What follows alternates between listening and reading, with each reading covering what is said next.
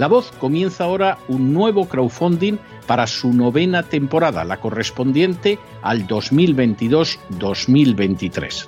Lo hace además en unos momentos en que la libertad de expresión está más amenazada que nunca en décadas en España, en Hispanoamérica y en el resto del mundo. Una vez más, como en las temporadas anteriores, está en sus manos la conclusión o la continuidad del programa La Voz. Debido a la crisis económica creciente, al cambio del dólar en relación con el euro y sobre todo a la censura del programa en redes con su correspondiente desmonetarización, en esta novena temporada nos vemos obligados a subir el objetivo hasta la cifra de 130 mil dólares. Con el crowdfunding se mantiene la emisión en directo, en abierto y de forma gratuita del programa a través de YouTube, iBox, SoundCloud, Spotify, Apple Podcasts, Google Podcasts, Tunnel y Stitcher. Además, por supuesto, de encesarvidal.tv. De hecho, es este crowdfunding el que permitirá poder seguir emitiendo en cesarvidal.tv, ya que sin la continuidad de la voz no puede haber continuidad de contenidos en ese canal televisivo. Si la voz, tras la conclusión de esta temporada, no pudiera regresar en el mes de octubre, quizá no sucedería algo tan grave. Una vez más, habría quedado de manifiesto, como tantas veces a lo largo de la historia de las naciones hispanas, que para muchos es preferible quejarse, protestar o amargarse a enfrentarse de manera práctica con un problema concreto. No pasaría nada. La voz simplemente dejaría de emitirse por la sencilla razón de que no hay suficientes personas dispuestas a asumir el apoyo de su causa, que es la de la libertad y de la verdad, la de la información independiente y la opinión rigurosa, la de la lucha contra las tiranías y contra aquellos proyectos que pretenden convertir en esclavos a los seres humanos. Si piensan que merece la pena seguir escuchando día a día la voz, son ustedes bienvenidos a la hora de contribuir al nuevo crowdfunding que permitirá que puedan escuchar este programa radiofónico una temporada más. Muchas, muchas, muchas gracias por todo. God bless you. Que Dios los bendiga.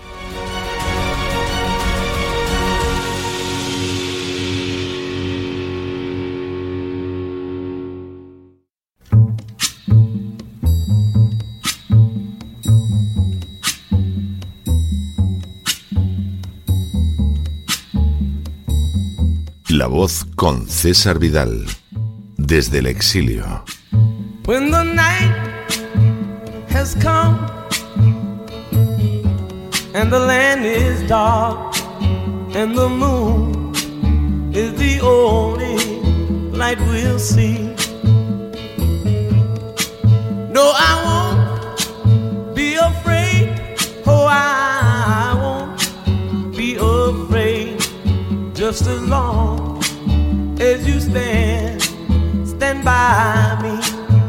Muy buenos días, muy buenas tardes, muy buenas noches y muy bienvenidos a esta nueva singladura de La Voz. Soy César Vidal, hoy es el martes 7 de junio de 2022 y me dirijo a los hispanoparlantes de ambos hemisferios, a los situados a uno y otro lado del Atlántico y como siempre lo hago desde el exilio. Corría el año 1939 cuando a petición de los familiares Adolf Hitler firmó un decreto en virtud del cual la prerrogativa de gracia que tenía como canciller del Tercer Reich autorizaba que se sedara hasta la muerte a un niño que sufría malformaciones, era ciego y además tenía las capacidades psíquicas disminuidas. A las pocas semanas, el 18 de agosto, se dictó un decreto ministerial que exigía de todas las comadronas que informaran a la delegación local de sanidad de todos los casos de recién nacidos con malformaciones que estuvieran por debajo de la edad de tres años. Tan solo cuatro años antes, los nazis habían legalizado el aborto por razones genéticas, pero ahora, en el otoño de 1939, se ordenó a los padres de criaturas en las circunstancias citadas que enviaran a sus hijos a clínicas ubicadas en el territorio del Reich, donde supuestamente iban a ser cuidados de manera muy especial, aunque en realidad se les iba a dar muerte. Muy pronto, el objetivo de estas medidas de eutanasia se amplió a menores hasta los 17 años, lo que permitió arrancar la vida a no menos de 10.000 niños con problemas físicos o psíquicos. Sin embargo, la aplicación de la eutanasia solo acababa de empezar. Hitler firmó una autorización secreta que protegía a médicos, personal sanitario y funcionarios por haber participado en las muertes ocasionadas bajo la eutanasia. Y en paralelo se puso en funcionamiento un programa masivo de eutanasia que recibió el nombre de T4 por la dirección de su oficina en Berlín, situada en la Tiergartenstrasse número 4. A partir de ese momento se procedió al asesinato de adultos en seis instalaciones situadas en Alemania, utilizando para ello el gas. Las víctimas del programa de eutanasia eran aquellos que sufrían de esquizofrenia, epilepsia, demencia, encefalitis y otros trastornos psiquiátricos o neurológicos. A ellos se añadieron también mestizos, criminales con facultades mentales alteradas y los que llevaran más de cinco años en la institución. Tras el gaseamiento, se procedía a la incineración de las víctimas y se entregaba una urna a sus familiares en la que se encontraban las cenizas. En el año 1941, el gas fue sustituido por sedaciones e inyecciones letales. Para cuando concluyó la Segunda Guerra Mundial, el programa de eutanasia nazi había arrancado no menos de un cuarto de millón de vidas y además había servido de ensayo para los programas de asesinato en masa que llevaría a cabo el Tercer Reich. En las últimas horas hemos tenido nuevas noticias sobre la extensión de la eutanasia impulsada por el gobierno globalista de Justin Trudeau en el Canadá. Sin ánimo de ser exhaustivos, los hechos son los siguientes. Primero, el gobierno del primer ministro canadiense Justin Trudeau ha expresado su apoyo para que el programa de asistencia médica para morir, un eufemismo para la eutanasia, se amplíe a las personas que padecen enfermedades mentales irremediables.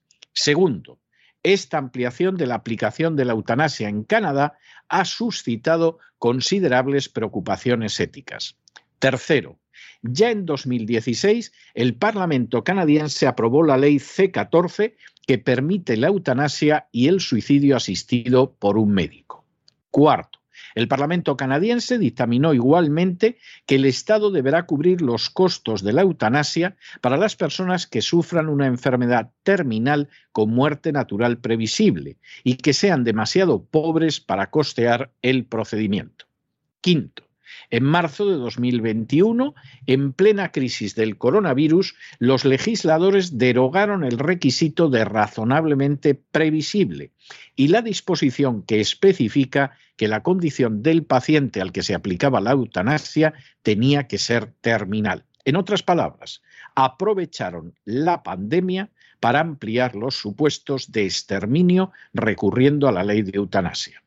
Sexto, como consecuencia de lo anterior, ahora se podrá aplicar el programa MIGHT a todas las personas que padezcan una enfermedad o incapacidad que no pueda ser aliviada. En otras palabras, se abre el camino para exterminar de manera masiva a enfermos e incapaces. Séptimo, como ha señalado el investigador del Oxford Nuffield College, Yuan Si Yu, en un artículo publicado por El Espectador, Canadá tiene uno de los gastos de atención social más bajos de todos los países industrializados.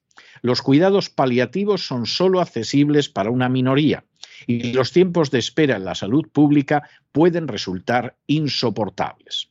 Octavo, este conjunto de circunstancias explica que, por ejemplo, en Ontario, una mujer optara por la eutanasia porque sus beneficios de vivienda no le permitían obtener un lugar para vivir y evitar alergias que la paralizaban. Noveno. Tras dos años de buscar ayuda, esta mujer dejó una serie de documentos en los que explicaba por qué decidía que le aplicaran la eutanasia. En uno de ellos afirmaba directamente, el Estado me ve como una mierda prescindible, llorona e inútil. Décimo, La ley de eutanasia de 2016 solo prohibía la muerte asistida en el caso de personas con enfermedades mentales. En febrero, sin embargo, la administración Trudeau la amplió a los canadienses con condiciones de deterioro cognitivo. Un décimo. Igualmente, el gobierno Trudeau ha impulsado que los ciudadanos que teman ser diagnosticados con este tipo de enfermedades puedan realizar de manera anticipada solicitudes de muerte asistida y asimismo pretende permitir la aplicación de estos métodos a menores de 18 años de edad. Y duodécimo, la Asociación Canadiense de Salud Mental ha señalado que está profundamente decepcionada por el enfoque del gobierno de Trudeau, señalando que hasta que el sistema de atención médica responda de manera adecuada a las necesidades de salud mental de los canadienses, la muerte asistida no debería ser una opción. Desde hace décadas, la agenda globalista ha tenido entre sus metas la reducción drástica de la población mundial. Para ello, ha venido impulsando legislaciones de ampliación del aborto, de promoción de la homosexualidad por su carácter estéril y de eliminación de aquellos seres humanos a los que considera prescindibles. Como en su día hicieron Hitler y los nazis, les basta con manipular la realidad y buscar una cara supuestamente compasiva en sus acciones y utilizar de manera masiva a las furcias mediáticas para que buena parte de la sociedad por convicción, por miedo o por simple estupidez, se pliegue a sus deseos. Sin embargo, por debajo de las apariencias se encuentra una realidad indescriptiblemente maligna, como también sucedía con el nazismo. En este caso, se trata del exterminio de todos aquellos a los que la agenda globalista contempla como prescindibles. Que Tridó, una de las marionetas más desvergonzadas de la agenda globalista, sea el encargado de avanzar en ese plan, no solo no causa sorpresa, sino que parece totalmente lógico. Un hombre que ha reconocido que pisoteaba la legalidad, constitucional para imponer las políticas liberticidas relacionadas con el coronavirus, que ha impulsado la ideología de género hasta extremos patológicos y que aplaude al liberticida Zelensky con total entusiasmo, resulta especialmente adecuado para eliminar a unos enfermos mentales que no pueden defenderse, a unos indigentes a los que el sistema no ayuda a sobrevivir y a unos ancianos indefensos que ocasionan gasto público sin entregar nada a las oligarquías que lo dominan. Como sucedió en el pasado con el nazismo, la eutanasia se ha convertido ya en sistemas teóricamente democráticos en uno de los instrumentos para asesinar en masa a millones de personas indefensas. Y una vez más, hay que preguntarse si las distintas sociedades han aprendido alguna lección de lo que significó Hitler o si por el contrario reaccionarán con miedo, ignorancia, apatía o incluso colaboración en el exterminio, sumisas a lo que les dicten los políticos y las furcias mediáticas. Pero no se dejen llevar por el desánimo o la frustración. Y es que a pesar de que los poderosos muchas veces parecen gigantes, es solo porque se les contempla de rodillas y ya va siendo hora de ponerse en pie. Mientras tanto, en el tiempo que han necesitado ustedes para escuchar este editorial, la deuda pública española ha aumentado en más de 7 millones de euros, y no para atender a los desvalidos y menesterosos que piensan en la muerte como una solución, sino para ofrecerles la eutanasia como una vía para abandonar este mundo. Muy buenos días, muy buenas tardes, muy buenas noches. Les ha hablado César Vidal desde el exilio que Dios los bendiga.